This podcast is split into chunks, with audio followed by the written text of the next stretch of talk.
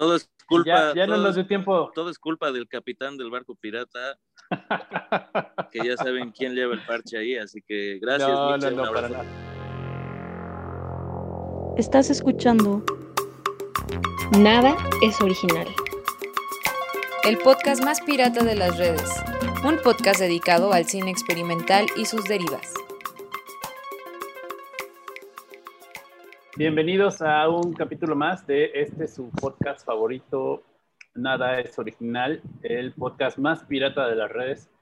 Eh, en esta ocasión estamos que no cabemos de gusto porque, para variar, eh, insistimos cada semana, como dice el maestro Boone, le voy a robar su frase, tenemos invitados que ni Obama tiene, ni el presidente tiene en sus conferencias matutinas de, invitados del privilegio que nos da haber eh, trabajado ya 10 años en este asunto de, cine experimental.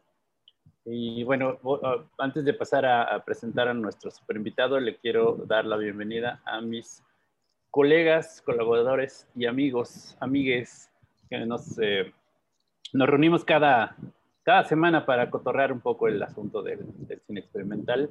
Y primero que nada, quiero eh, saludar a mi queridísima Yadira, Yadira Gutiérrez, que está en Tijuana. ¿Cómo estás, querida? Hola, Micha, ¿cómo estás? Buenos días a todos. Hoy estoy contenta de que no es ayer.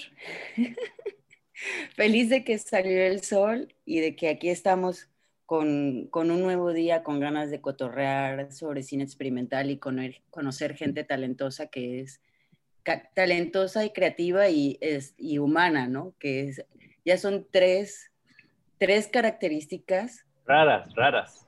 Me encanta porque, pues porque necesitamos conocer a gente que realmente, y fíjate qué loco que ahora tenga que ser una característica, ¿no? Que para que alguien sea chido te digan, es un gran ser humano, es un buen ser humano, es un ser humano, coño, que seamos todos más humanos cada día.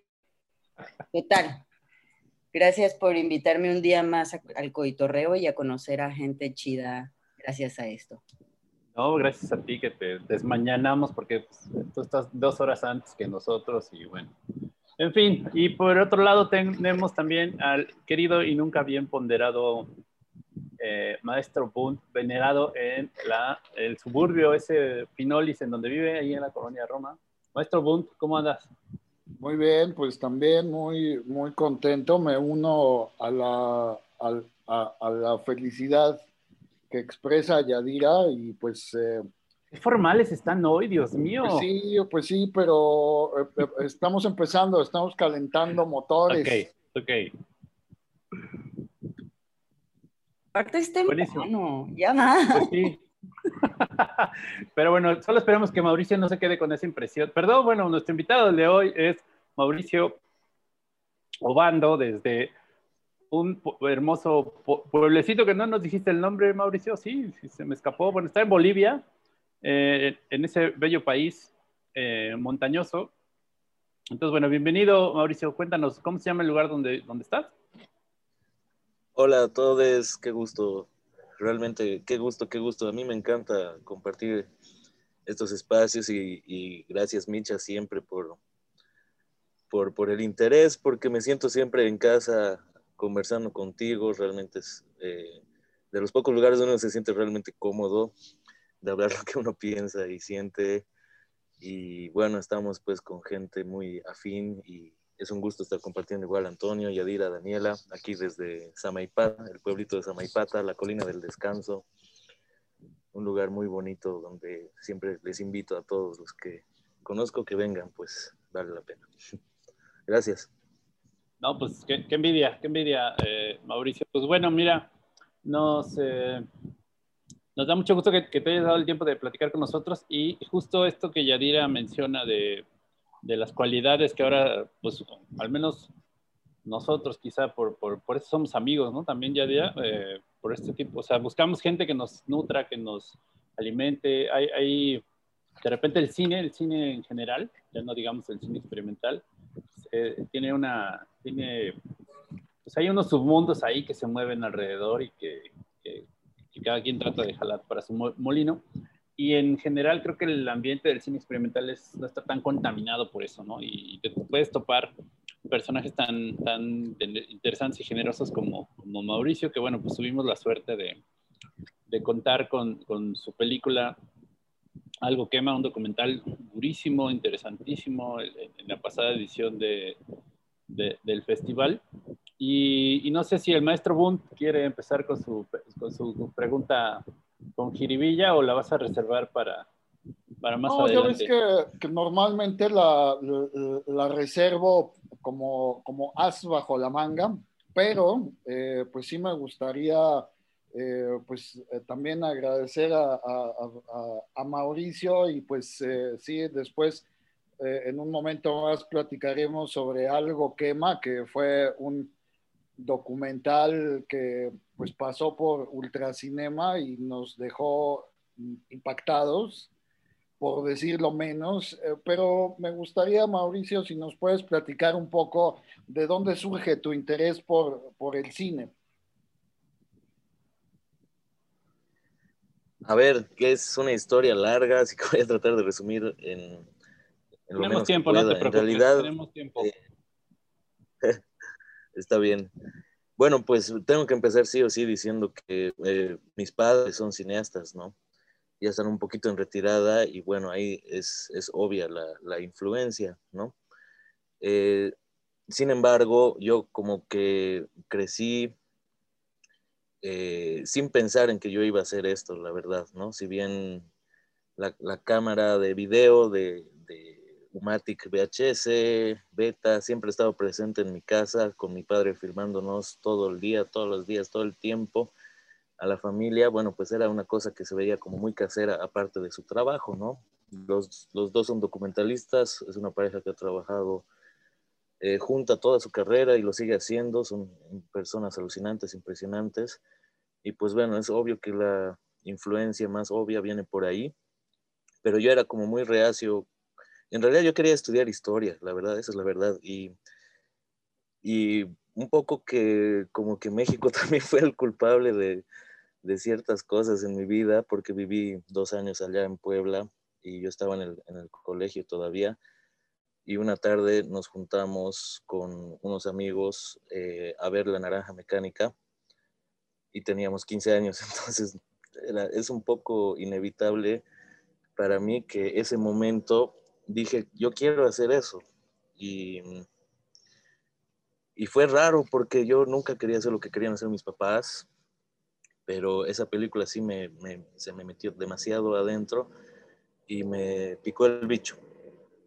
Es así que me puse a ver desde ahí muchas películas, desde ese momento ya empecé a ver mucho, mucho, mucho cine, porque en realidad el cine que yo había visto en la infancia eran cosas bastante escogidas por mis padres, y eso les agradezco también, hasta el punto que yo me acuerdo que, por ejemplo, nos juntamos en familia a ver eh, por ejemplo, la película de Frida Kahlo, pero la, la, mexicana, ¿no? La antigua. Ya, ya, no me acuerdo ahorita el director, eh, mil disculpas, pero no me acuerdo. Pero saben de la que hablo. Frida de Poleduc. Poleduc, exacto. Y muy interesante ver eso ahorita hacia atrás, porque era como eh, también mi, mi, papá conseguía como animaciones che, canadienses, o sea, como cine de todo el mundo y, es, es, un placer haber tenido esa, esa, infancia y esa, eh, esa educación audiovisual de alguna manera, ¿no? Y obviamente era, era casi de rigor como que conversar siempre ah, después de haber visto algo. Em, entonces sí, como que de alguna manera puedo decir que he nacido entre cineforos familiares y películas escogidas y eso es alucinante, o sea, es otro grandísimo privilegio y suerte de haber nacido en esta familia y, y que viene arrastrando el cine también quizás desde una generación anterior con mi abuelo justamente que tenía sus cámaras Super 8 y, y filmaba también a su familia y luego el hermano mayor de mi papá y luego mi papá y, luego mi hermana mayor y luego yo, etcétera, etcétera, por los siglos de los siglos, amén. Eh, aunque la verdad es que yo no sé si vaya a tener descendencia, la verdad, entonces quizás se acabe conmigo esto, pero lo importante es haber hecho una película. Ese es tu primer bebé. Ese es el hijo, exacto. Oye, pero a la final, ¿y qué te llevó a, qué te llevó a no estudiar historia? Porque a diferencia de muchos de nuestros invitados, eh, este, todos hablamos de que sí, entramos al mundo del cine, pero nos decepcionó y nos salimos. Y tú estudiaste licenciatura, maestría y creo que hasta una especialización y todos tienen que ver con cine, ¿no? ¿Cómo fue que, que no te fuiste por historia? Mm, bueno, la verdad es que por eso digo que México es un poco el culpable, porque la verdad es que yo odiaba el colegio, siempre lo odié aquí y allá también, en todo lado. Colegios jesuitas muy retrógrados, pero, pero había un maestro de historia en mi colegio que de entrada eh, nos dijo, ¿no? Bueno, aquí vamos a ver historia eh, del siglo XX desde el punto, no, ni siquiera del siglo XX, historia general, desde el punto de vista marxista. Y yo no tenía mucha idea de eso y estaba como en mis 14 años. Pero me marcó muchísimo, me marcó muchísimo esos dos años que pasé historia con este profesor hasta el punto de eso, de que yo quería estudiar historia por eso, por, por cómo se enfocaba la historia desde ahí, ¿no? La primera vez que me interesaba la historia, la verdad. Y me apasionó tanto que, que estaba decidido a eso. Y ahora como en un, viendo hacia atrás me pongo a ver que realmente eh, son dos ramas como inevitables en, en mi vida. Yo creo que han estado las dos muy, muy presentes y se han juntado en una película finalmente y eso me, me, me, llena de felicidad realmente porque son las dos cosas que más me gusta hacer quizás, como que aprender de, de historia, pero hacer otro tipo de cine, ¿no? Que no sea historiográfico, ni mucho menos. ¿no? Sí, es que están relacionados, porque al final tú lo que estás haciendo aquí es contar historias, ¿no? Eres, eres un contador de los chidos, los que cuentan historias. Sí, también, pero sin embargo, es como que cada vez me está jalando este otro bicho que es esto de justamente no necesariamente contar historias, ¿no? Un cine quizás no tan narrativo, eh, o por lo menos no tan tradicionalmente narrativo. Eh, y escapar un poco de eso, ¿no? Como que intentar liberar las imágenes que yo haga de, de esa posible prisión que puede ser la narrativa, quizás, ¿no? Entonces estoy explorando varias cosas ahora en, un par de proyectos muy chiquitos, pero con el tiempo que tengo ahí explorando, experimentando. Es que es la, la, una de las grandes ventajas del cine experimental, ¿no? O sea, sí, sí, si bien puedes seguir tratando de, de contar historias, que pueden no tener sentido para otras personas, para ti lo tienen de, de, de, desde la manera en la que tú estás buscando experimentar con el material, con las imágenes, con los procesos de revelado, con los procesos de edición, etc. Entonces, bueno, y, y de todas formas creo que el, el, lo, el, tu, tu, vena historiadora, pues ahí, ahí, se nota, ¿no? Se nota en, la, en, en tu trabajo. Y tampoco está tan, tan, tan mal. Eh, por ejemplo, en mi caso, yo podría decir que es un poquito al revés. Yo sí estudié algo relacionado con la historia y al final esa parte, eh, tan, o sea, la parte académica, si bien me, me, sigue llamando la atención, no, no, no, no la nutrí, más bien me dije, no, es que las imágenes son las que, entonces como que por ahí ha ido yo, eh, este, decantándome. Entonces, bueno, está súper padre, ¿no? Coincidir en eso. Y y pues bueno, lo, lo, lo, ¿cómo, ¿cómo, ves aprovechando ahorita que, que, que, dices que bueno, estás trabajando en algunas piezas más, un poco menos narrativas, más, más hacia la experimentación? ¿Cómo ves el, el, esta cuestión latinoamericana? Yo, yo, yo, yo, siento que hay como un, un boom también, que se está dando, como que hay más espacios donde exhibir, hay más... Digo, tú mismo estás, generaste este espacio del de, de Festival de Cine Radical, ¿no? Platícanos cómo surge, qué onda, cómo ves el panorama. Sí, es, es, este proyecto del Festival de Cine Radical es, es hermoso, igual es otro hijo, hije. Eh, muy interesante porque justamente con un compañero eh, decidimos como, como casarnos realmente hace como ocho años para emprender este proyecto y lo, lo armamos también junto a la, a la Escuelita Popular de Cine Libre, que, que es una escuelita itinerante y intermitente también. Nacen los dos proyectos juntos porque eh, justamente el hecho de haber estudiado una licenciatura en dirección de cine, que eso ya es muy extraño de por sí, la, para mí la universidad me enseñó justamente lo que no quería hacer y tuve muchas decepciones con la universidad. Entonces, los dos estamos muy decepcionados por lo que nos había pasado y dijimos, como no podemos ver el cine que queremos ver en Bolivia, pues hay que hacer un festival. Como no hay una escuela donde podamos aprender de la manera que queremos, queramos aprender, pues armamos una escuela. Y como no, no vemos las películas bolivianas que queremos ver, pues bueno, las hacemos y también apoyamos y visibilizamos lo más que podamos la de otros realizadores y realizadoras.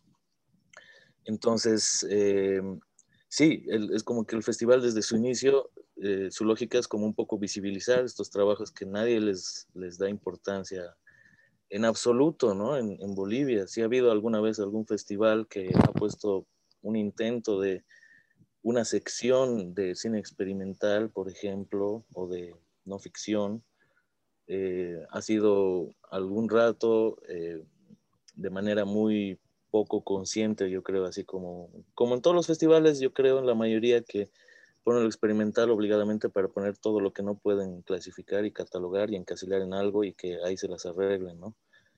Y a mí me, me, parecía muy interesante que eh, en el primer semestre de universidad me hayan, eh, me hayan dicho que para el trabajo final eh, tenía que hacer una ficción y yo presenté lo que yo llamaba entonces un videoarte, que es otra eh, necedad de nombrar y de catalogar algo, pero eran, era un corto bastante loquillo con imágenes que había filmado mi papá de unas vacaciones familiares y todo muy torcido, ¿no? Era así como mucho efecto y transformar las imágenes y los audios.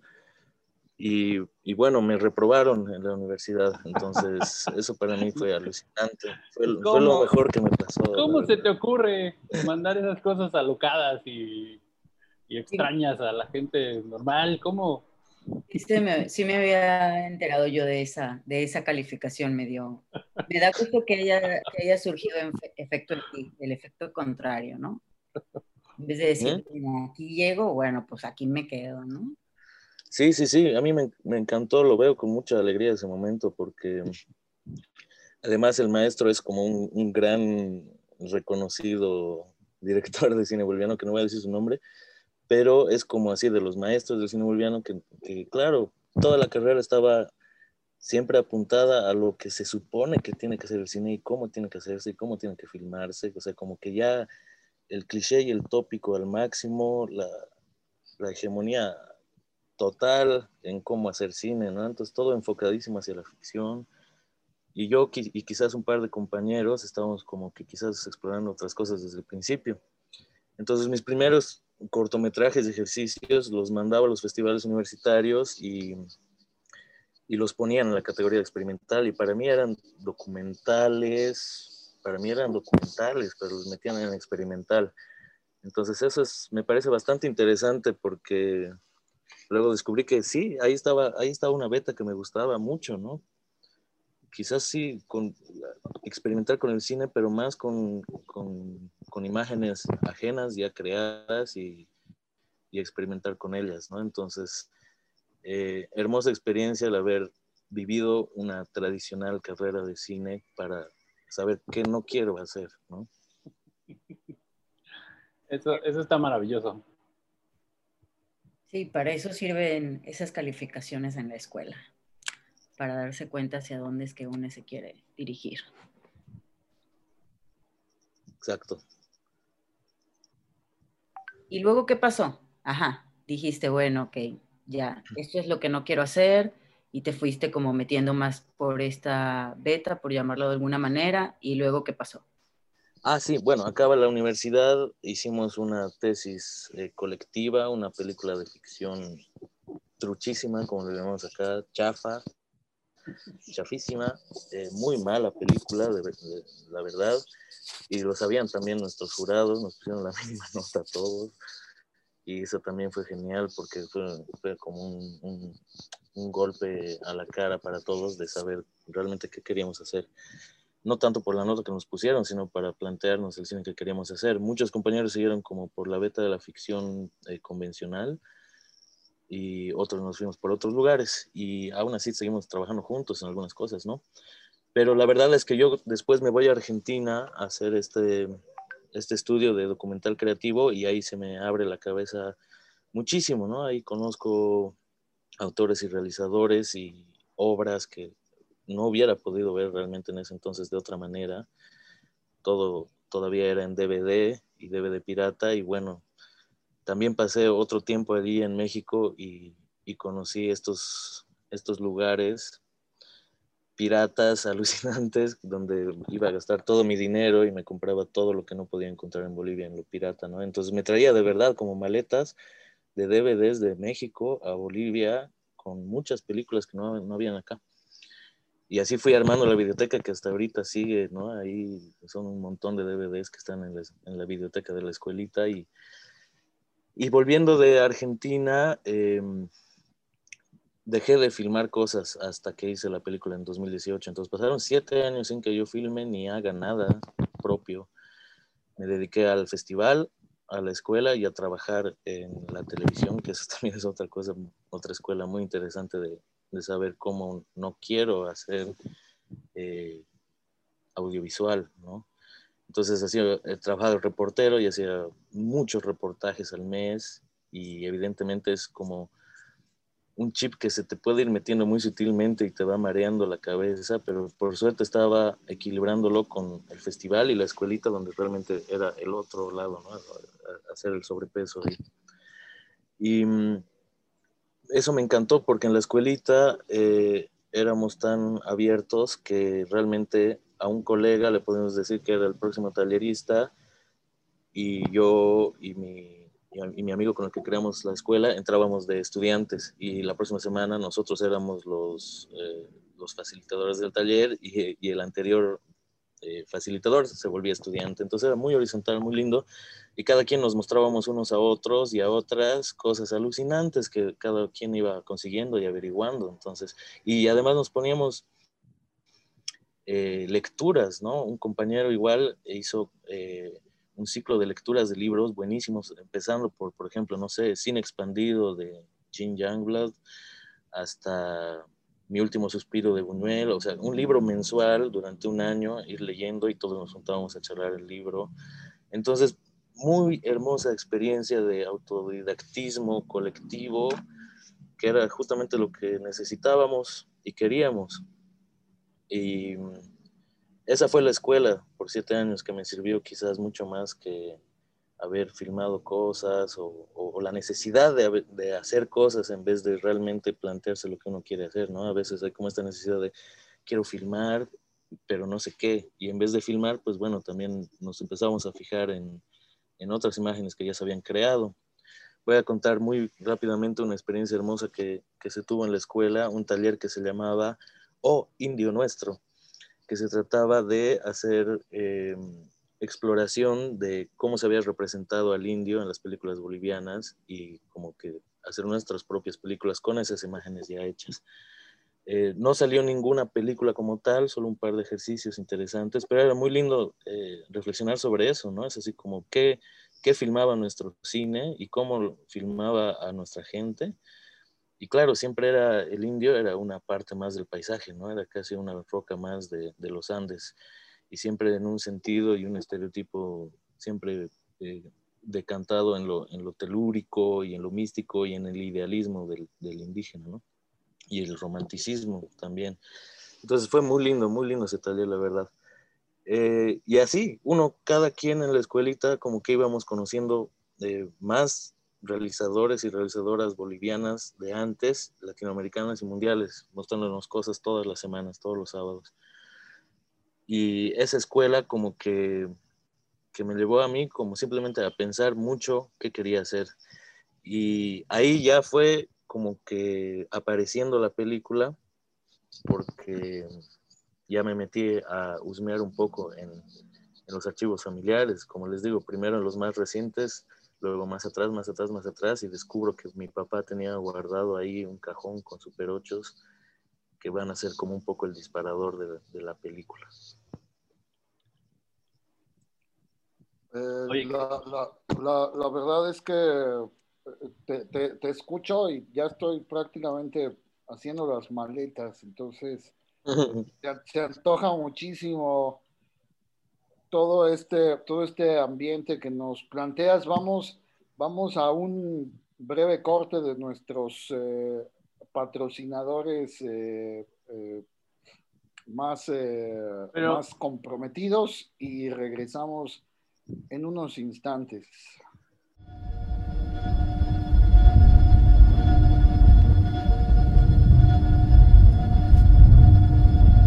Lo que van a escuchar a continuación no es un top, son historias salidas de lo más profundo de las entrañas del cine experimental. Nada es original, es el podcast más pirata de las redes.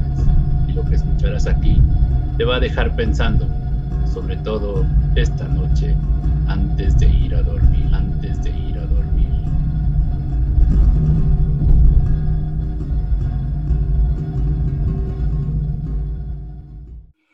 Bueno, pues ya estamos de vuelta. Esta charla me, me, entusiasma enormemente y pues bueno, ya que, ya que, eh, ya, que empezaste a hablar un poco cómo es que encuentras el material de, algo quema, pues, eh, pues vamos con la pregunta incendiaria, eh, metafóricamente hablando, y pues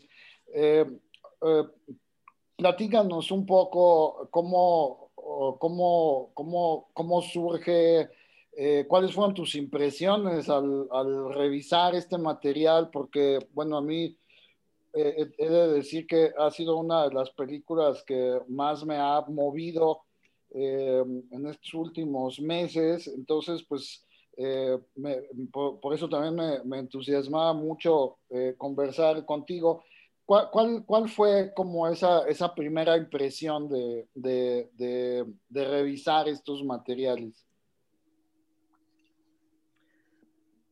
Sí, justamente lo que tú dices, el revisar estos primeros materiales en Super 8 quizás fue el principal disparador para pensar que sí podía haber una película ahí. No sabía qué película, obviamente. Nunca supe qué película era realmente hasta, hasta tener el, el, el corte más avanzado. De hecho, no había final, no había muchas cosas no pensadas que se resolvieron obviamente en, montaje.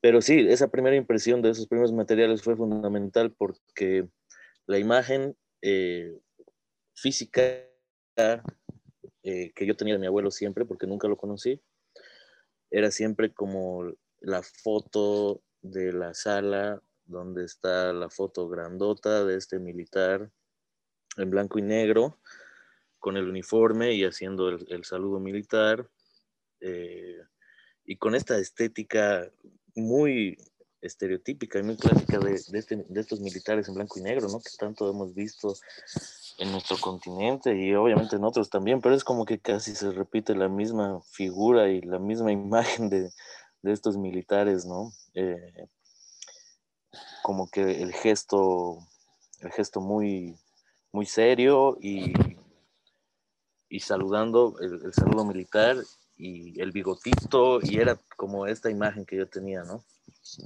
Entonces al ver los Super 8 se me amplió esa imagen de mi abuelo porque por primera vez lo vi a color.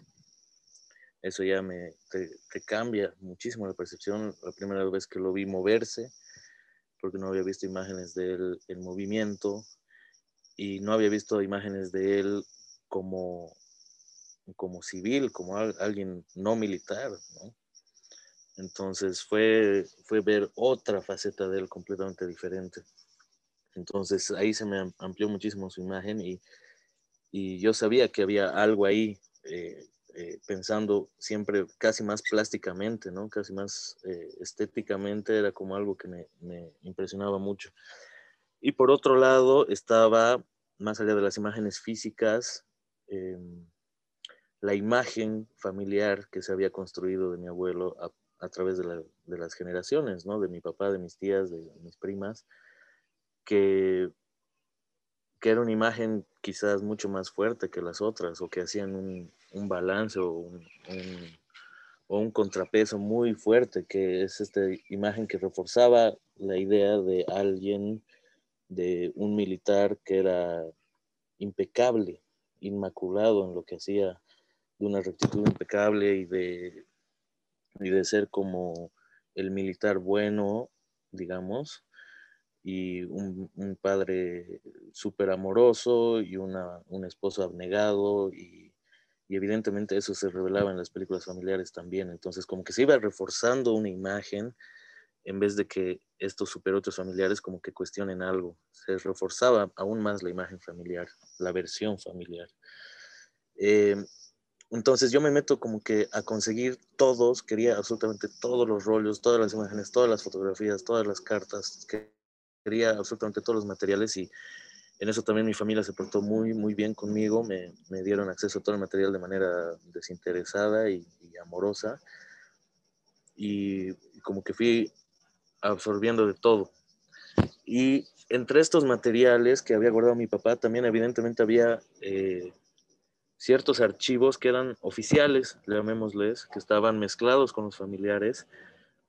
Incluso a veces en el mismo rollo de Super 8 estaban mezclados filmaciones de actos militares, por ejemplo, y las vacaciones de la familia, y, y se mezclaban.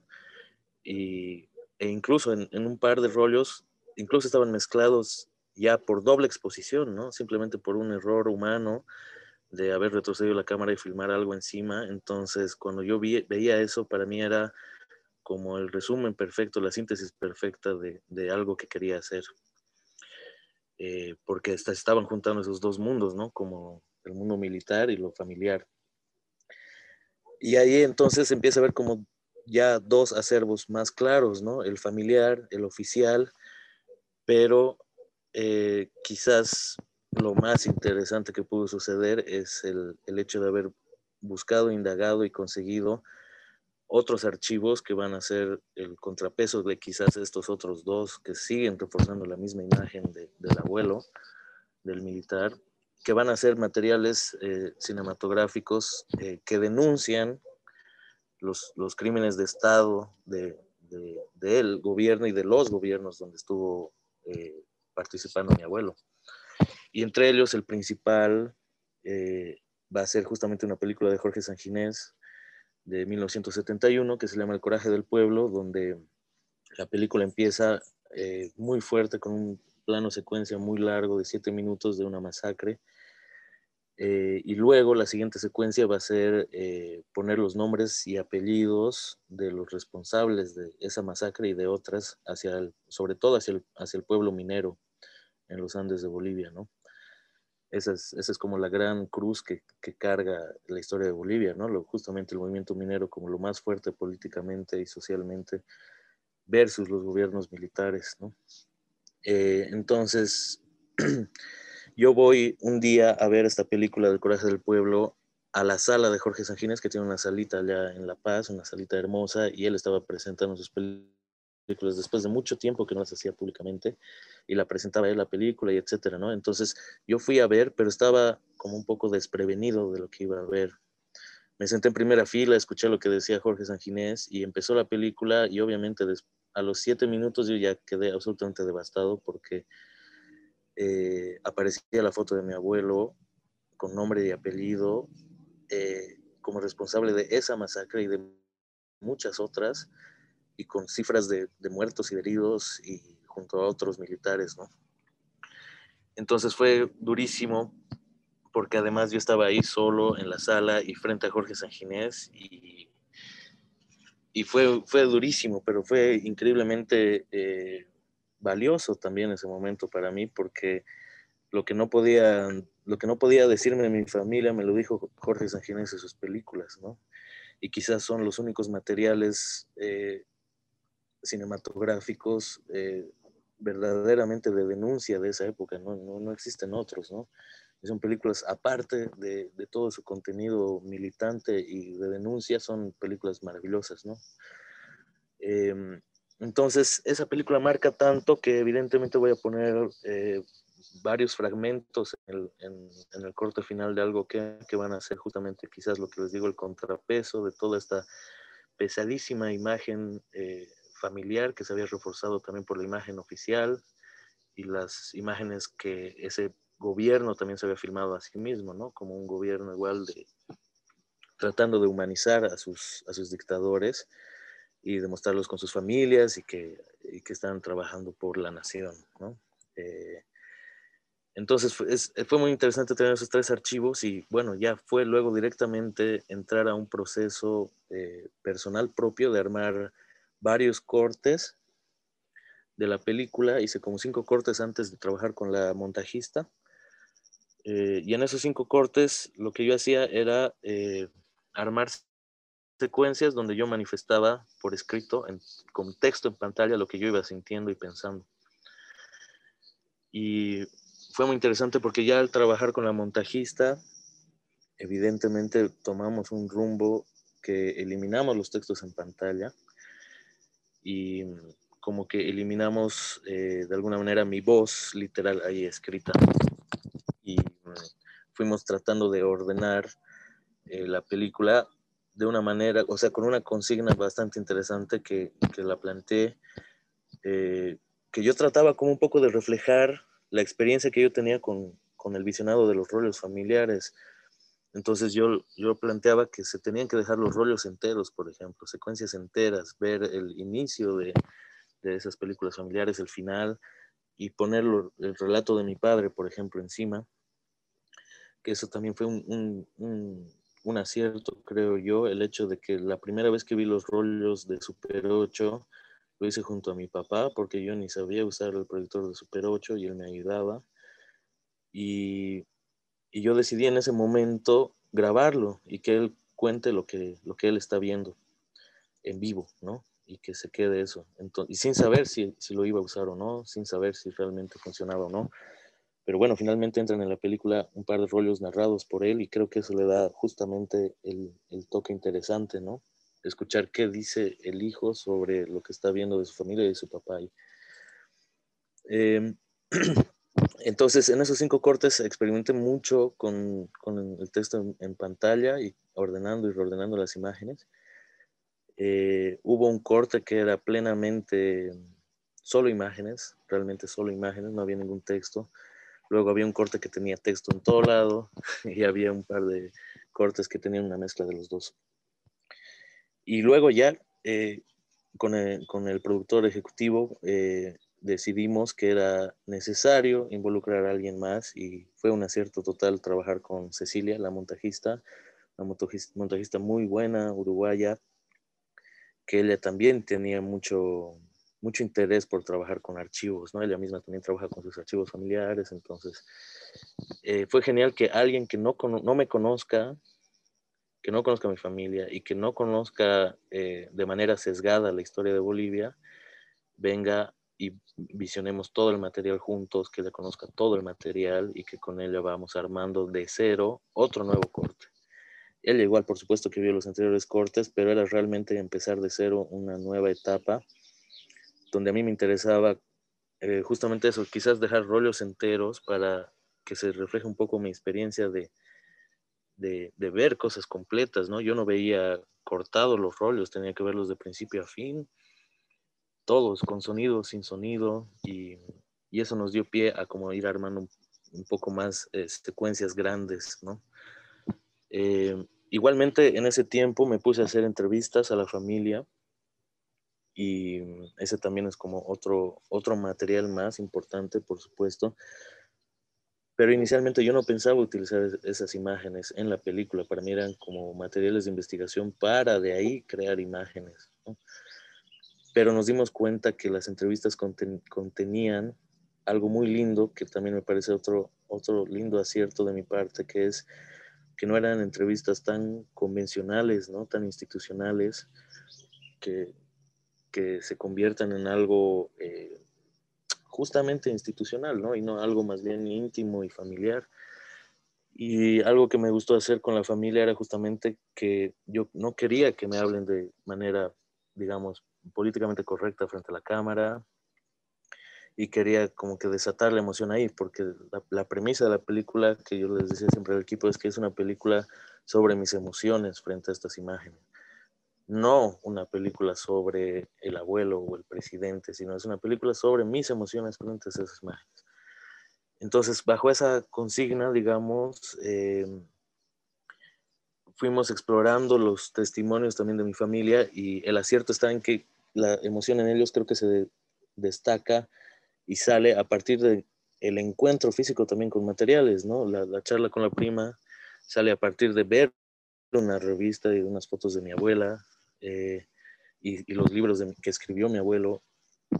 La entrevista con mi tía sale a partir de que escucha unas cintas magnetofónicas en las que va a escuchar a su papá después de 40 años y cuando le hablaba cuando él era adolescente.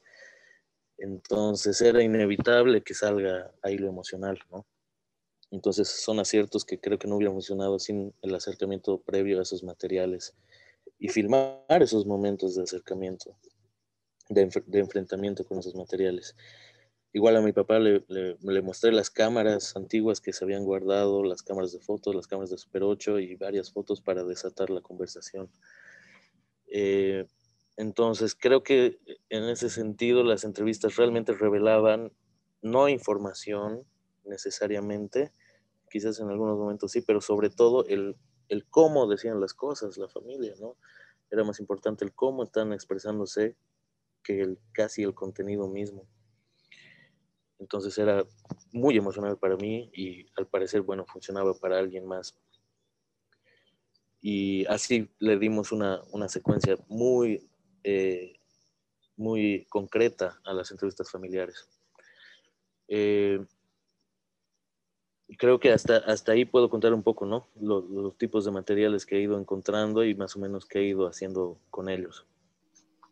Está, está fantástico, Mauricio. La verdad es que es una historia fascinante, fuertísima además. Por este, digo, yo no sé si hubiera tenido el valor de, de, enfrentar con, con, tanta magia como lo haces tú un tema en tu película así de fuerte.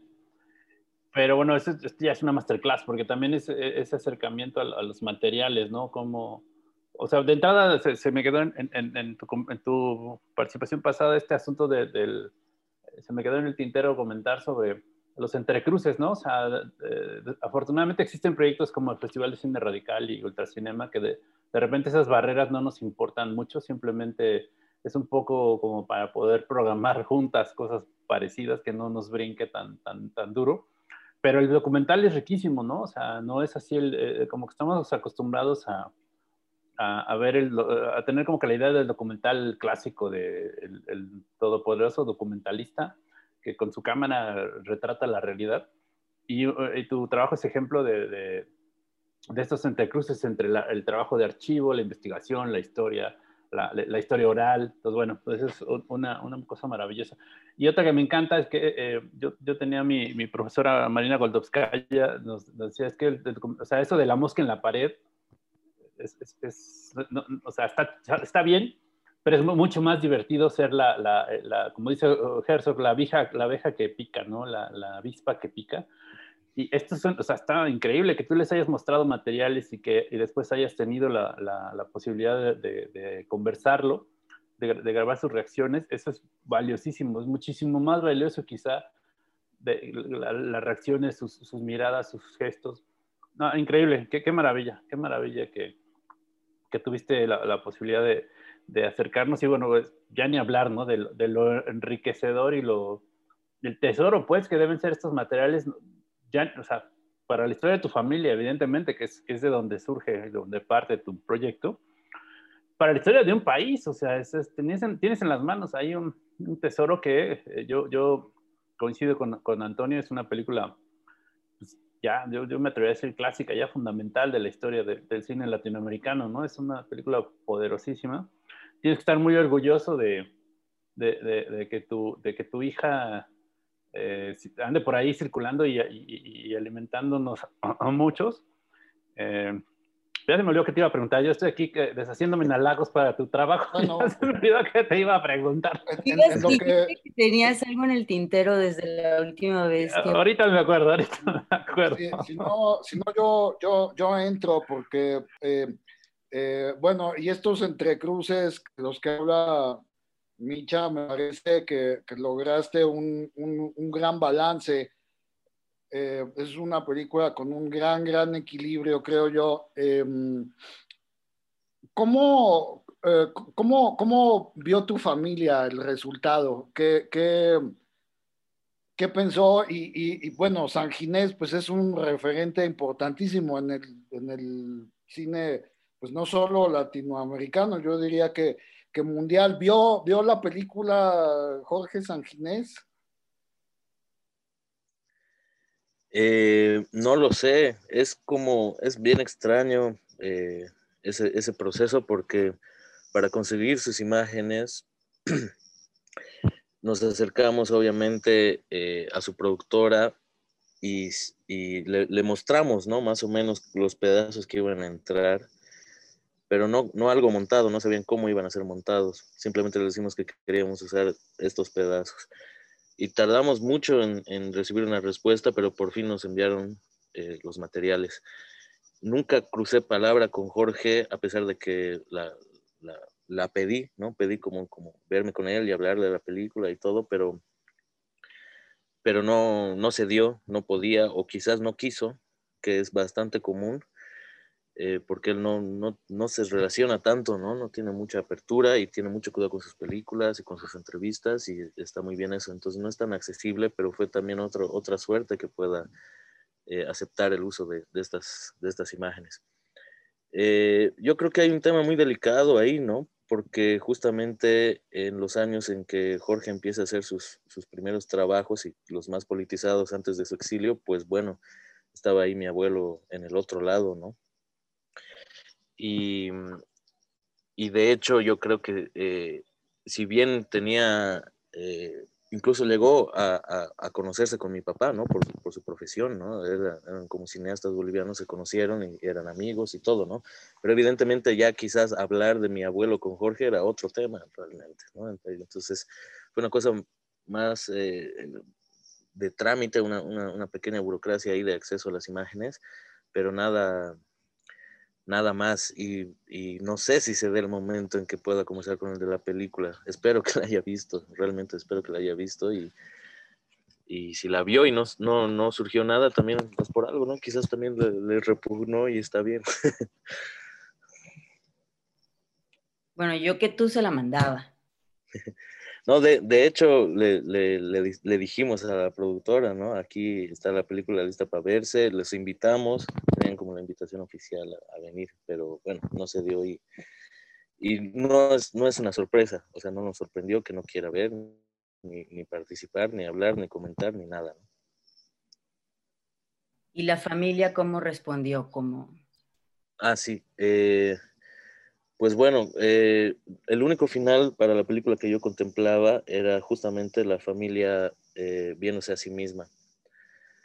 Eh, es así que les, les, muestro el primer corte. Les he mostrado el primer corte, pero con, una, con un interés mío detrás, que era filmar ese momento y grabar ese momento.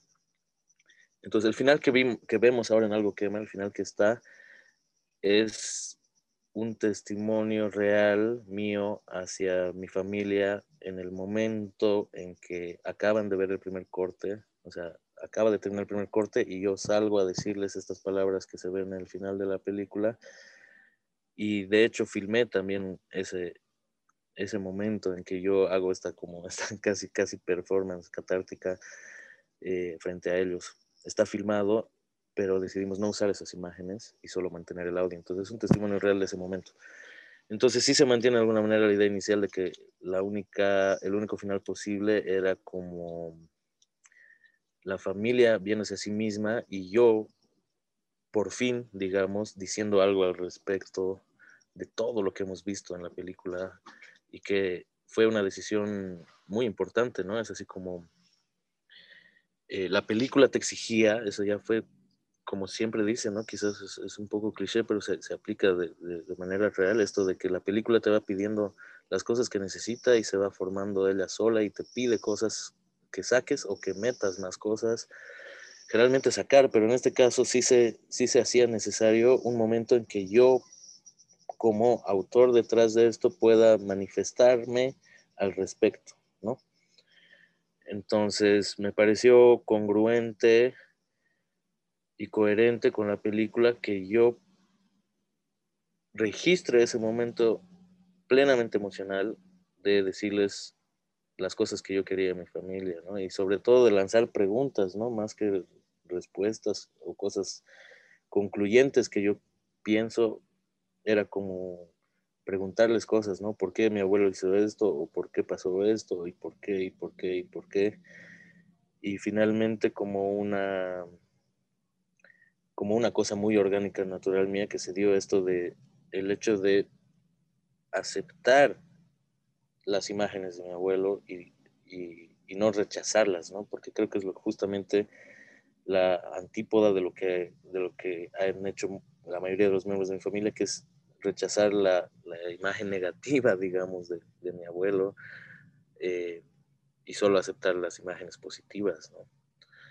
Eh, entonces me parecía a mí que, y me salió en ese momento esto de, aceptar todas esas imágenes. Y aceptar todas las versiones que he podido ver, porque el rechazar algunas significaría eh, negar ciertas cosas.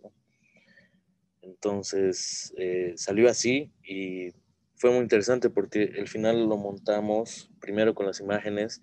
Yo me colgué la cámara al pecho y mientras les hablaba esto a mi familia, entonces se veía a la familia como reaccionando a lo que yo decía.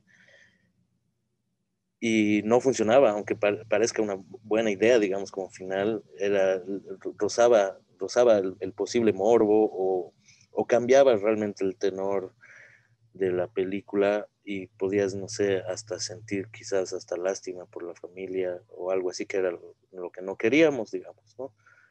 Entonces, eh, ahí eh, eh, Juan, mi colega, con, el que estaba muy presente en el montaje, pues bueno, dijo, pero es inevitable que haya una imagen, ¿no? Ahí como de, de, fuego, ¿no? Y entonces fue que se creó esta imagen del cerillo.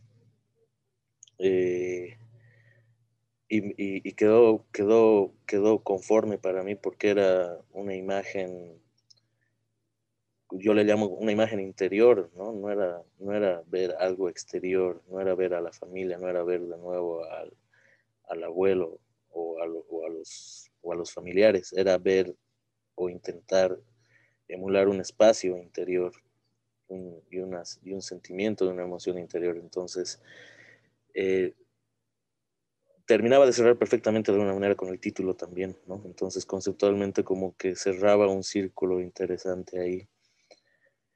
Eh, hasta ahí creo, sí. ¿El título apareció después de ese momento o tú ya lo traías porque algo te estaba quemando desde el momento que tal vez viste esas imágenes en la función, en primera fila, ¿no? ¿Cómo, cómo vino la, el título? Porque realmente sí cierra la historia por completo. Es, una linda historia la del título porque cuando estábamos viendo por primera vez los materiales, todo entero con la montajista, pues yo había nombrado un par de archivos que veía con mi papá, que son los que se queman al principio, cuando no, no sé usar la proyectora de Super 8 y se queman. Entonces no sabía cómo nombrarles esos pedacitos fallidos, ¿no? Entre comillas. Eh, entonces les nombraba algo se quema uno, algo se quema dos, algo se quema tres. Entonces, eh, yo, yo, yo les dije, ¿no? Es como que algo se quema, suena bien, ¿no? Y luego Juan viene y me dice, sí, puede ser, pero ¿y qué tal algo quema? Y funcionaba algo mejor, algo, algo sucedía ahí bonito, ¿no? Y luego ya evidentemente era muy obvia la relación, la metáfora con, con la fragilidad de, de, la película, del celuloide, de que se quema fácil y bueno, la clásica analogía con la memoria, ¿no? Que, es que es prácticamente igual, ¿no? Como que los roles de Super 8 terminaban de evidenciar que son una manera muy linda de, intentar representar la memoria por su fragilidad y por su, por su información a veces escasa o borrosa o cortada, fragmentada, sobreexpuesta, subexpuesta, todo eso aplicaba a la memoria, sí, se aplicaba perfectamente. ¿no? se cerró, se título como, como, metáfora, quizás un poco obvia, pero funcionaba. No, ahora que cuentas la historia, pues suena todavía más maravilloso, porque digo, hay una cosa que a mí en lo particular me fascina, es es triste por un lado, pero es mágico, es esto, ver las películas arder, ¿no? Y siempre creo que cuando en el cine, cuando todavía las pasaban en, en celuloide y de repente por ahí se atoraba, pues todo el mundo, eh, así como que el, gritándole, chiflándole al cácaro, porque pues veías cómo empezaba ahí a prenderse y era un éxtasis, ¿no? Estas películas que, juegan a eso son maravillosas, digo, se pierde el material. Y en tu caso, eh, pues, está bien bonito, ¿no? Está bien bonito esta, esta historia que... Ay, no sé, qué, maravilla que pudimos platicar contigo y, ahondar un poco más sobre, sobre el tema. Este, gracias, Mauricio, de verdad. No, ustedes. Y justo me, me traes a, a, la memoria un momento que me, que me, gustaría contar, un momento muy especial, como, como todos estos que he estado contando, eh, que me parece muy importante porque la película yo la apliqué a, a, todos los fondos posibles bolivianos, que son dos, que habían dos y ya hay uno ahora. Eh, terrible. Por suerte ya tenemos de nuevo Ministerio de Culturas, pero eso no significa que, que funcione nada pero por lo menos ya no hay una dictadura que lo haya eliminado. Eh, lo que pasa es que eh, al aplicar no, no gané nada, ¿no? Lo, los dos fondos que habían no, no, gané nada.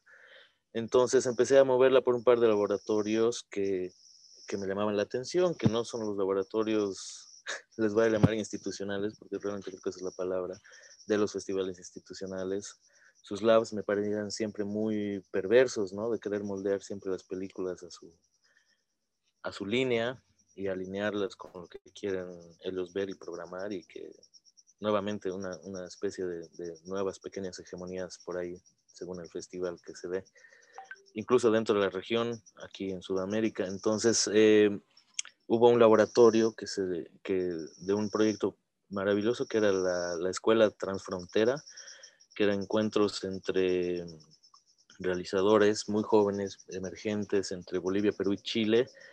Y a este, mandé este lab, salió este lab y en el lab pude desarrollar un montón de cosas, fue una, un, un, aporte valiosísimo a la película. De hecho fue eh, el, único lab de dos que realmente como que me, me, me, causó muchas impresiones y me abrió aún más la cabeza. Y en este, en este lab eh, tuvimos el lujo tremendo de tener a, a, un compatriota suyo, Morris Trujillo, que, que bueno, ya es un buen, buen, buen bien conocido eh, hacedor de, de, cine experimental y cine expandido, ¿no? Entonces tuvimos el enorme placer de tenerlo a él ahí. Y para el final del laboratorio, la última noche, pues él, bueno, tenía una presentación, ¿no? Con sus proyectores de 16 ahí a dos máquinas haciendo lo suyo, ¿no? Haciendo su magia. Y fue impresionante para mí realmente ese momento porque hay un momento exacto y sublime para mí que es en el momento en que él está mostrando sus imágenes y decide conscientemente parar la película para que se queme y ver eso proyectado de manera grande en la pared donde estábamos, eh, fue impresionante para mí y lloré, lloré en ese momento en que vi la película quemarse y que es la que estaba quemando adrede. Eh, lloré y fui a abrazarlo y lloramos juntos y Morris lagrimeó y yo le agradecí por lo que me había dado y él no entendía bien por qué, ni yo, y no importaba, pero los dos nos pusimos muy emocionados con eso y, y para mí fue fundamental eso, porque yo ya venía trabajando la película y todo, pero más allá de cualquier entendimiento racional o intelectual sobre eso, es una experiencia sensorial y emocional tremendamente fuerte, por lo menos para mí, ¿no? Yo fui directo a abrazarlo.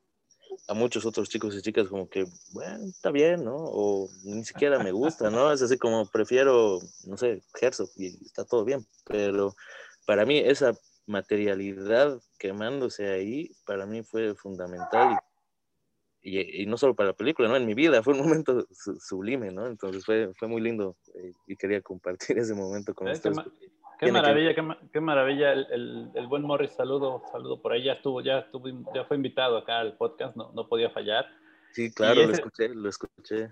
Esa es una parte increíblemente maravillosa, ¿no? Del, del, cine expandido también, ¿no? Este, este juego matérico, como dices. Y y bueno, aprovecho eso para recordarles, vamos a hacer un comercial que tenemos abiertas las inscripciones al Laboratorio de Cine Inquieto, antes de seguir platicando con Mauricio, que justo está encaminado hacia ese, hacia ese rumbo, ¿no? Hacia el cine expandido y, ya tuvimos en los capítulos anteriores a los cuatro tutores, entonces para ahí, para que después de esta maravillosa anécdota que nos cuenta Mauricio, se acerquen a nuestro laboratorio, que eh, en realidad va a estar bien, bien interesante. ¿Qué pasó? Perdón. Inscríbanse. Ah, sí, sí, sí, por favor, inscríbanse. Perdón, eh, perdón por el comercial, Mauricio, pero no podía dejar de hacerlo justo ahorita que tú tocaste el tema del cine expandido. No, por favor, yo también voy a seguir haciendo publicidad de eso, me adhiero, porque estos, estos labs y talleres son realmente los necesarios. Eh, y es como, es como dices, ¿no? O sea, me parece, me parece muy interesante. Ah, con el maestro Bunt hemos tratado igual de, de, sacar proyectos pues, medianamente interesantes para que la gente se suma. Algunos han sido exitosos, otros no pero, o sea, la forma en que tú nos cuentas de cómo tu verdadera escuela, yo también he, pensado, yo, eh, luego que me preguntan, ay, ¿tú estudiaste cine? No, afortunadamente no, bueno, al menos no en escuela. Eh, eh, entonces, este tipo de, así como tú lo hiciste de autodidacta, con, con, amigos que de veras les apasionaba el cine, con amigos que de veras tenían el compromiso también, es, es, es, maravilloso. O sea, para aquellos que digan, ay, es que no, no puedo hacer cine porque no estudié no fui a la escuela, no, no, mentira, o sea, este es, el cine es tan noble, tan maravilloso, que, se puede, se puede, también puedes ganarte tu, tu sitio, pero el chiste es simplemente que, que te atrevas y que, y, que te encuentres a lo mejor cómplices de, de, como los que tú te encontraste, como los, los, que tenemos nosotros, ¿no? En Ultracinema aquí, digo, eh, que no le pagamos ni un centavo a Yadira para que se pare a las 10 de la mañana. A, a, a las 10, Micha. Mucho menos. Me conecté cuando entró Mauricio. Me levanté a las 8 en sábado después de haber dormido en estos últimos tres días dos horas, güey. Ni tampoco le pagamos nada a, Daniela para que lo edite y lo deje así bien, bien chirolas, papirolas. Y mucho, bueno, Maestro Bund es el único que cobra en este, en este podcast. Ahí es donde se nos va todo el presupuesto, pues porque pues porque es el maestro Bunt, ¿no? Él es el, el, la estrella, es el que nos trae a los oh, escuchas, a los fans. Entonces, ni modo, hay que, esos, esos lujos, pues hay que, cuestan, ¿no? Pero te digo, o sea, esta complicidad de, de, gente es, es, algo súper, súper bonito. Entonces, eh, y, y, nos honra de verdad que, que, te podamos considerar amigo de, de del festival, amigo de, nosotros y que podamos tener este tipo de conversaciones porque pues no estamos muy lejos, ¿no? O sea, me, encanta esta idea tuya de, componer, como decimos, componer con lo que se tiene. No tenían fondos, pues se buscaron uno. No tenían festival, pues se buscaron uno. No tenían escuela, pues hicieron una, ¿no? O sea, eso está increíble. Es como una enseñanza también, porque de repente, digo, la, semana pasada fue una semana en donde se cerraba un gran fondo de apoyo para todo, tipo de, proyectos artísticos y es, es, como que de los pocos fondos que existen, igual como, como en todos los países latinoamericanos, yo creo que los fondos para esto son muy poquísimos y hay muchísima gente, ¿no? Entonces, bueno, es mucha atención. para variar también los mexicanos lo dejamos todo, todo al último, entonces fue el cierre ayer, entonces imagínate, estábamos en llamas, yo por eso tengo estas ojeras, qué bueno que el podcast no, lo, no, no es este... Eh, que no, nos vemos, solo nos escuchamos, porque o sea, de verdad tengo una cara que me veo y digo, qué horror. Pero bueno, ni modo, es así. Voy a subir una captura. No, por favor, mi, Ay, mi no. que dar mi reflexión. Pero bueno, eh, ahora sí, maestro Bunt, escupa todo, todas sus dudas. Es, es, el momento. Va, vaya, ya, vaya, diga, levantó la mano. Ah, ok, ok. Yo, yo, yo, yo, yo. Bueno, es que son muchas cosas. Ahora sí que me toca me gusta mucho porque ya ves que cuando uno em, empieza con una idea en la cabeza y quiere ver círculos, va pensando en círculos y de pronto empiezas a ver círculos en todas partes, ¿no? O triángulos, o un nombre, o algo te va llevando, ¿no? De pronto con Mauricio era el fuego de alguna manera, ¿no? Y terminó viéndolo hasta en el título, por decirlo de algún modo, ¿no? A mí me pasó eso con, con la cuestión que venía reflexionando en la mañana, que lo primero que dije aquí, creo, cuando ya se estaba empezando a grabar, que, mm, estaba pensando qué loco que se ha vuelto necesario eh, que a una persona se le diga que es humano, como si todos no lo fuéramos. Todos somos humanos, pero nos hemos deshumanizado. Entonces, la persona que tú sientes que siente, que vibra, que apoya, que hace tribu, ¿no? Eh, que comunica, es un ser humano, es un gran ser humano, ¿no? O sea, nos humanizan esa caracterización de, que nos pongan esa etiqueta de que, de que somos humanos, ¿no? Cuando es algo inherente, o sea, somos seres humanos. Entonces venía pensando eso en la mañana, lo comenté al inicio y ahora la veo en todas partes. Eh, veo cómo el Super 8 fue el dispositivo que te permitió humanizar una figura que tú tenías en blanco y negro, fija, ¿no? De un abuelo que era un militar, pero tú lo conociste a través del Super 8 como un humano, ¿no? Y después lo fuiste humanizando más, le fuiste dando vida a esa figura cuando lo conociste como el papá, como el esposo, y me imagino lo impactante que fue conocerlo como cineasta, ¿no? Y ver las imágenes que tu abuelo también levantaba. Eh, luego pienso también en que, bueno, pues estamos hablando de archivos, estamos hablando de archivos familiares, después entran las cosas que tú empiezas a buscar, que son otro tipo de archivos, los documentos, cartas, comunicados oficiales, y de pronto el archivo también que el gobierno utiliza para humanizar a sus trabajadores, que tú lo dijiste, ¿no?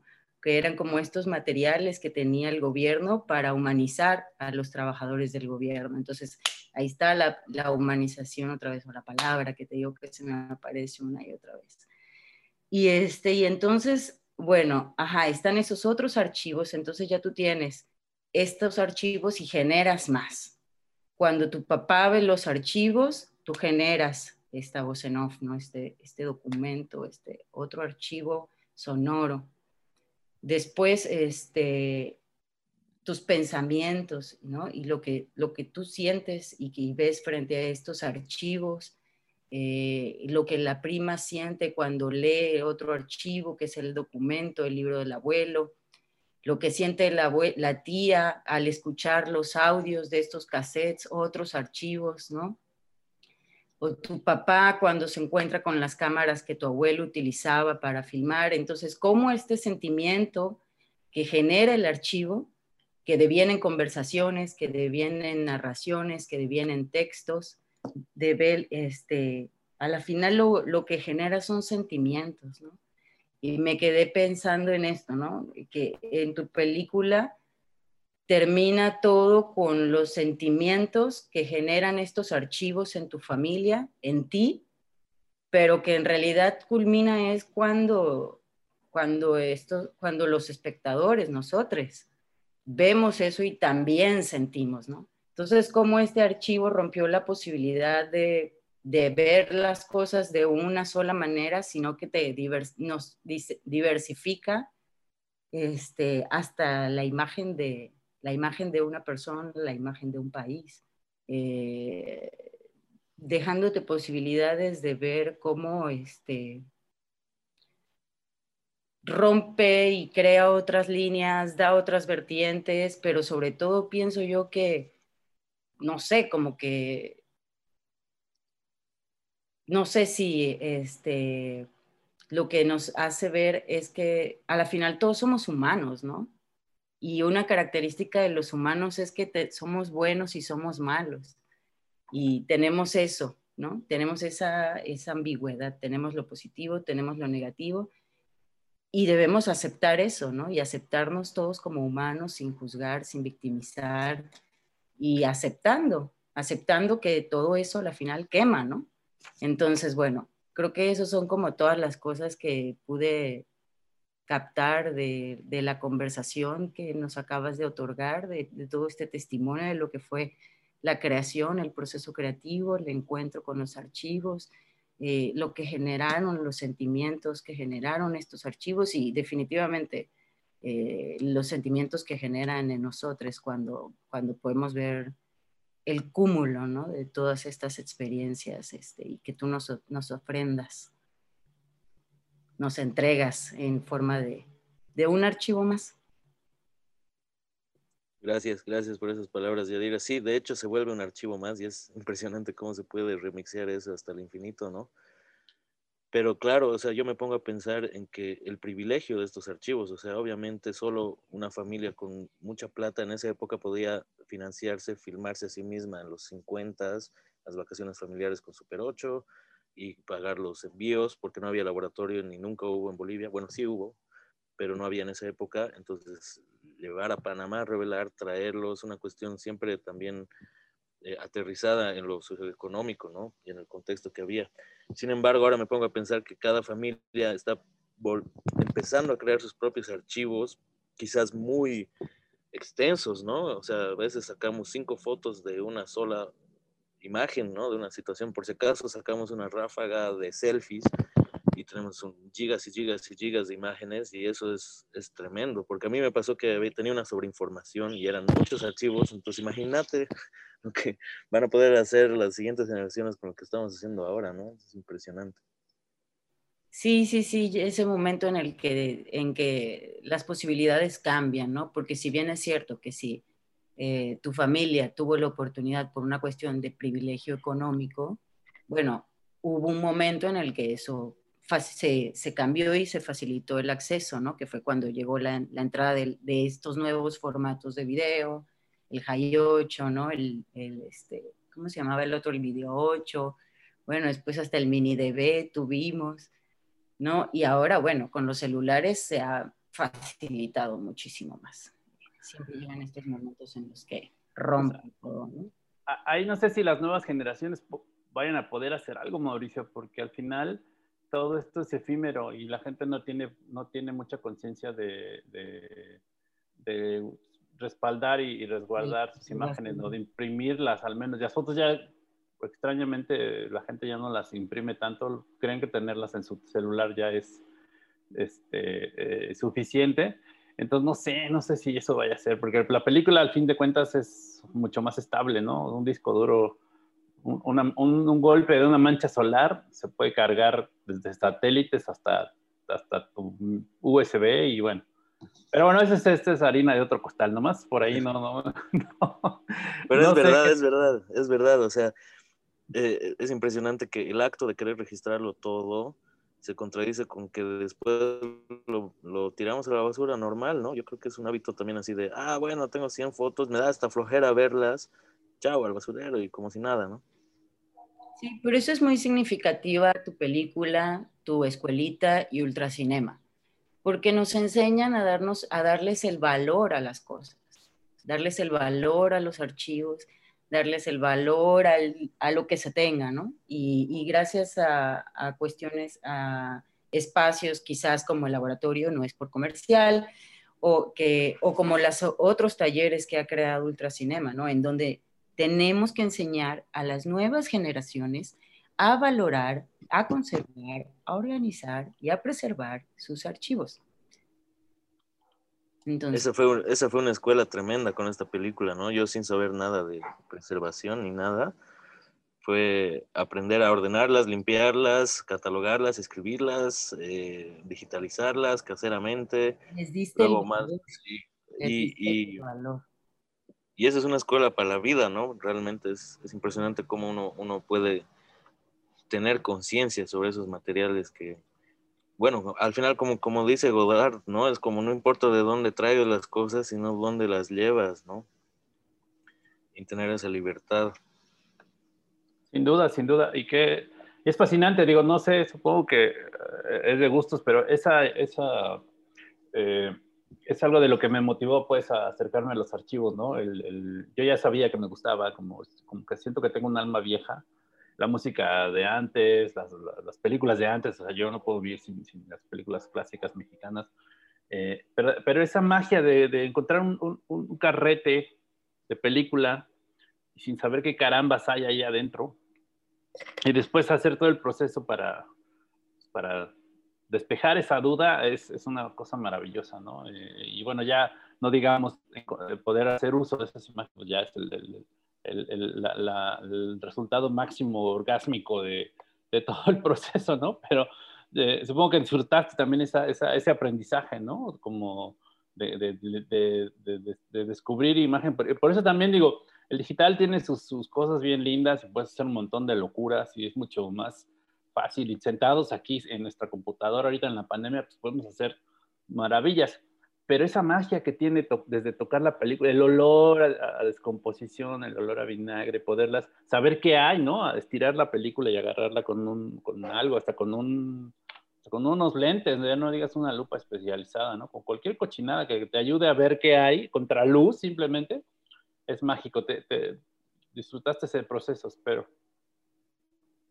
Sí, demasiado, pero también obviamente había una, un nerviosismo, una incertidumbre de saber qué iba a encontrar en los rollos que nadie había visto. Eso. siempre había un miedo de saber qué voy a encontrar.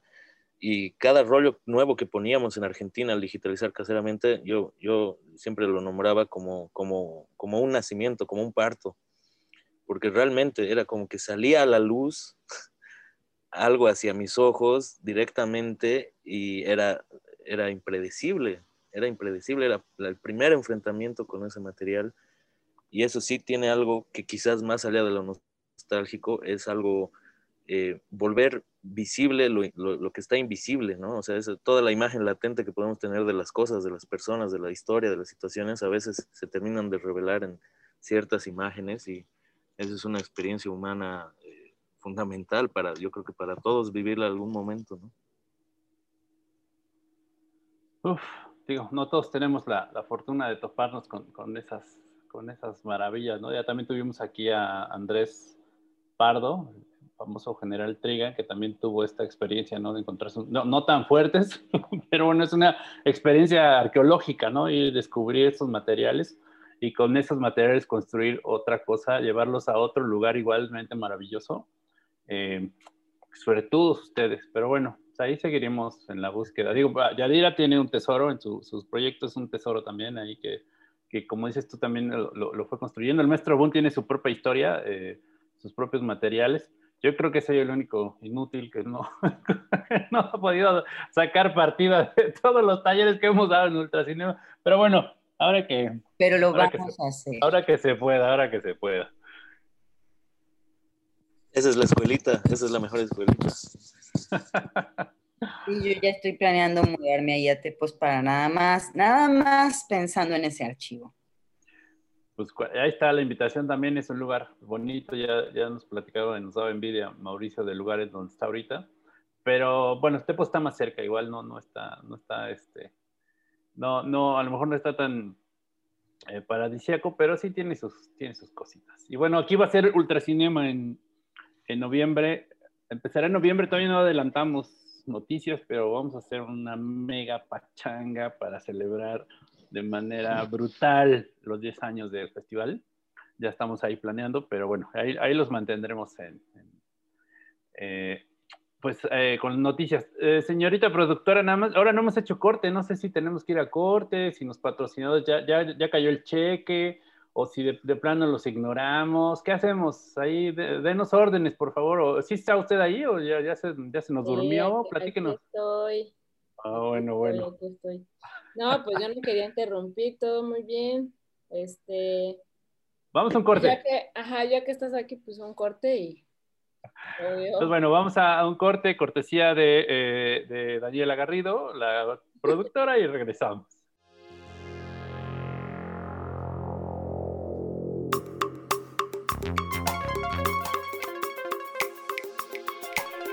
Hola, nosotros somos Nada es Original, el podcast más pirata de las redes. Les queremos hacer la invitación a que nos escuchen desde la plataforma de YouTube en nuestro canal de Ultracinema. Suscríbanse. Y entérese de todo lo relacionado con el cine experimental de México y del mundo sin tener la vista fija. Sin tener la vista fija. Pues bien, regresamos después de este maravilloso corte cómico, mágico, musical con eh, nuestro invitado de hoy, Mauricio Obando, desde, desde Bolivia. Y bueno, pues ya, ya para ir cerrando, para, para concluir esta, esta maravillosa entrevista, eh, yo te quiero preguntar, esta película de la que hemos hablado, bueno, pues es, eh, estuvo en Ultracinema, ya, ya, ya lo platicábamos, nosotros hicimos un intento por hacer nuestra propia distribución de películas, pero bueno, no, no, no fue tan exitoso, ya, ya, algún día con unos mezcales les, les contaremos la triste historia, pero bueno, ¿dónde está, dónde puede ver la gente acercarse a, a ver tu película? Si, si está por ahí en, en, alguna plataforma, ¿cómo, ¿cómo puede hacer la gente para, para verla? Eh, la que está ahorita eh, abierta eh, en video on demand, o sea, sí pagando uno, unos, unos dolarcillos, creo que dos, está en Doc Alliance Films, que es dafilms.com, dafilms.com en Soy Cine, Cine con Z, Soy Cine eh, S de la plataforma de Ecuador. Eh, también está en el, en el, canal de Vimeo de Cinema Tropical. Y bueno, solo para Bolivia está en boliviacine.com. Eh, son, son todas de pago. Lamentablemente, digo lamentablemente porque No, no. obvia- o- obviamente a mí también siempre me gusta como liberar las cosas, entonces los contratos ya se acaban pronto y será liberada por fin.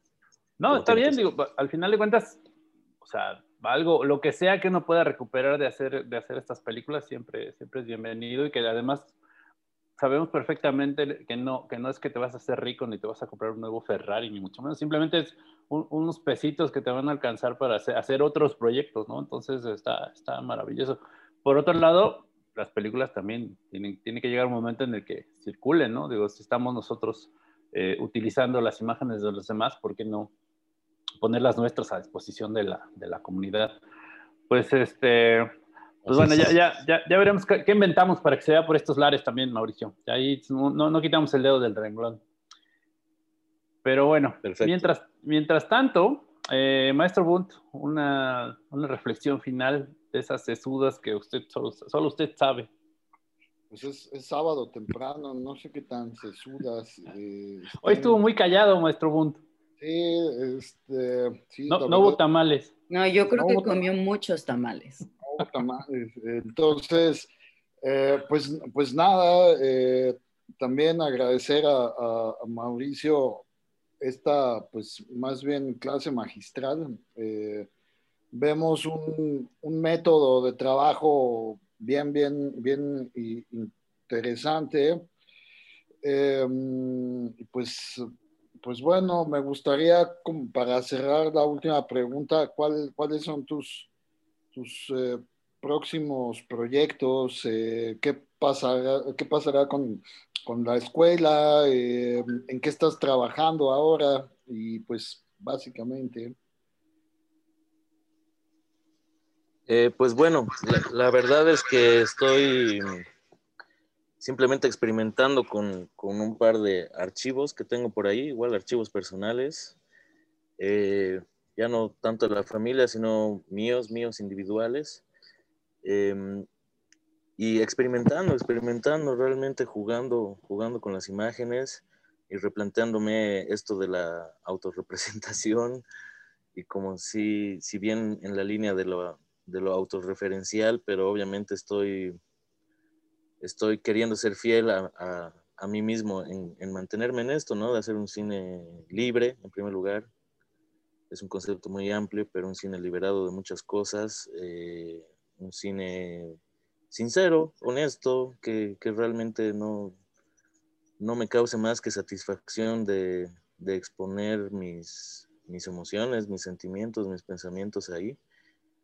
Y realmente, eh, como dice, ¿no? no es tanto el, el qué, ¿no? el qué filmas, el qué montas, sino cómo, cómo lo haces y cómo lo, enfrentas, ¿no? porque al final puede ser un archivo muy, muy X, muy común de, cualquier persona en su vida, pero la mirada que puedes poner sobre ella después de pasado un tiempo puede ser lo interesante, ¿no? Ahí está su, su, potencialidad.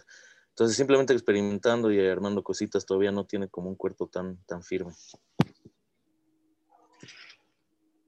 Maravilloso, maravilloso. Eh, y bueno, pues igual para, para despedirnos, Yadira, ¿qué piensas? Pienso que voy a regresar a ver algo quema al salir de este podcast.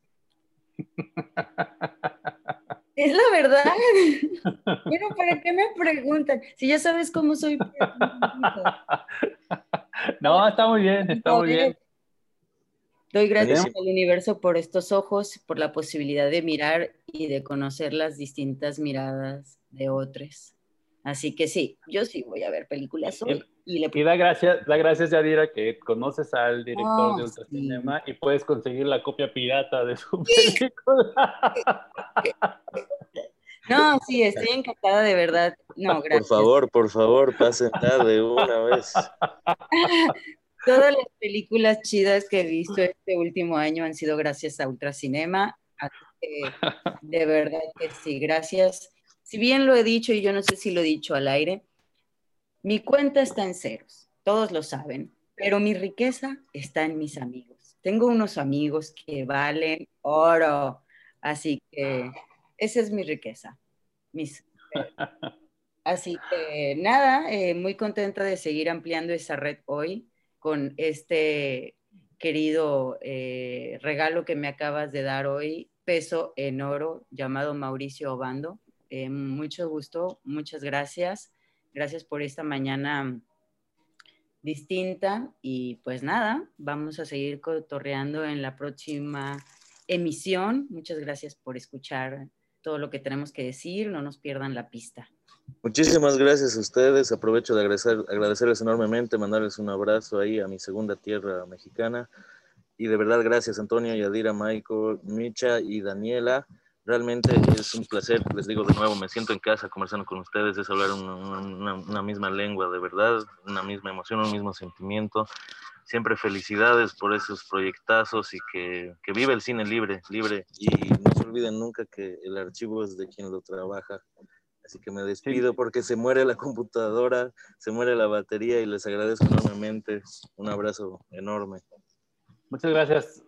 Eh, Mauricio, por aquí seguimos en contacto. Un abrazo y, te damos lata más tarde. Muchas gracias. Gracias. Gracias. Adiós. Nos vemos en la siguiente con eh, invitados sorpresa. Y, bueno, pues sigan creando. Ya vieron este, este asunto del cine experimental. Es, eh, es maravilloso, es, es, fantástico. Le agradecemos muchísimo a Mauricio, hermano. Saludos. Nos, nos vemos por ahí. Y nos escuchamos en el siguiente podcast. Nada es original, el podcast más pirata de las redes. Un placer, gracias. Esto fue Nada es original. El podcast más pirata de las redes. Un podcast dedicado al cine experimental y sus derivas.